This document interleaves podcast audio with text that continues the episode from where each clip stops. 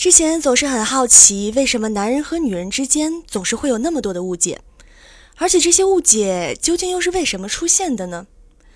嗯，也许大家和我一样抱着这样的疑问。听完接下来这个节目，你就会找到答案。二零一六年三月二十四日，原本是非常普通的一天，然而因为破解了一个千古谜团，这一天将注定被载入史册。故事是这样的：下午三点。乍暖还寒的沈阳依然冷风嗖嗖的。我带着四五十个男女比例一比四的一群同事，向沈阳一家日式温泉前进，准备搞一次吃喝喜唱一条龙的团队建设。说到这儿，有必要给没有在沈阳生活过的朋友解释一下，为什么公司聚会有男有女，竟然会去洗澡？沈阳这样一座东三省最大的城市。在整体经济急剧下滑、产业升级阻力重重的形势下，依然有各式洗浴敲锣打鼓的开张。每到周末下班，男女老少便纷纷拎着澡筐走进各色浴池，沐浴搓澡、汗蒸打牌。他们在澡堂里追逐嬉戏，在搓澡间传播八卦。可以说，洗浴已经成为了沈阳的一种市井文化。如果说北京是政治中心，上海是经济中心，那么沈阳。一定是洗浴中心，所以对于在沈阳土生土长的我来说，并没有觉得这次聚会有什么特别之处。然而，一场颠覆所有人世界观的对话正在暗流涌动。按计划，男女分头沐浴更衣，两小时后到餐厅集合吃饭。如果是只有我自己，一般最多一个小时，我就能结束挂汤、吃泡、湿蒸、搓澡、冲洗这五个环节。但考虑到今天还有几十个女生，我就特意放慢了节奏，还让搓澡师傅给我打了浴盐，又多延长了十五分钟。然而，即便是如此，我还是提前十五分钟就结束了战斗。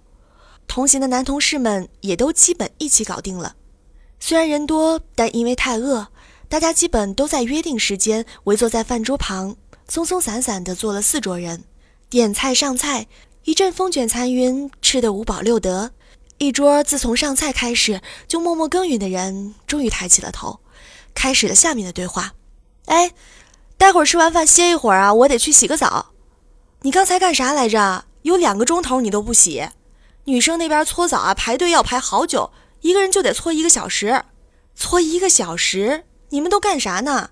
我今天加了个浴盐，才四十分钟。不可能啊，我们光搓澡啥也不加也得四十分钟啊，每面都得十分钟呢。每面十分钟，那不应该二十分钟就搞定了吗？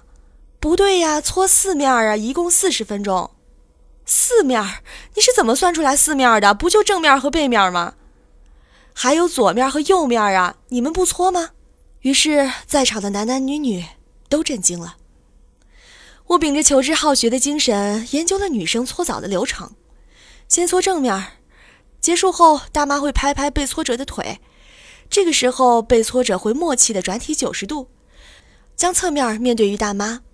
待侧面结束后，大妈再拍，被搓者再转体九十度，将后背面向大妈，再拍再转九十度，将最后一面面向大妈。而男人搓澡则不然，先将正面面对大妈，哦，不对，是大爷。搓完拍腿，这个动作倒是一致。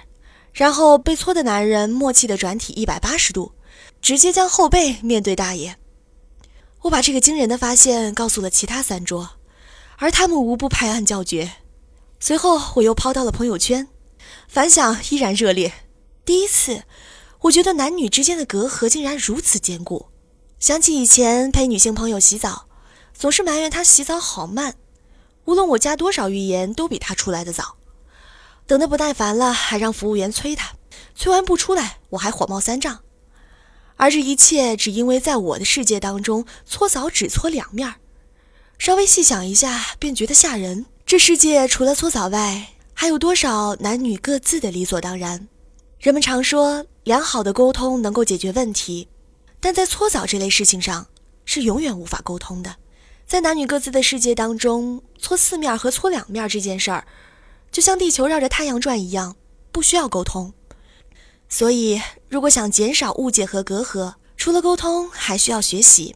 学习意味着深入客观的世界，观察、理解，而不是局限在自己的世界当中，主观臆断。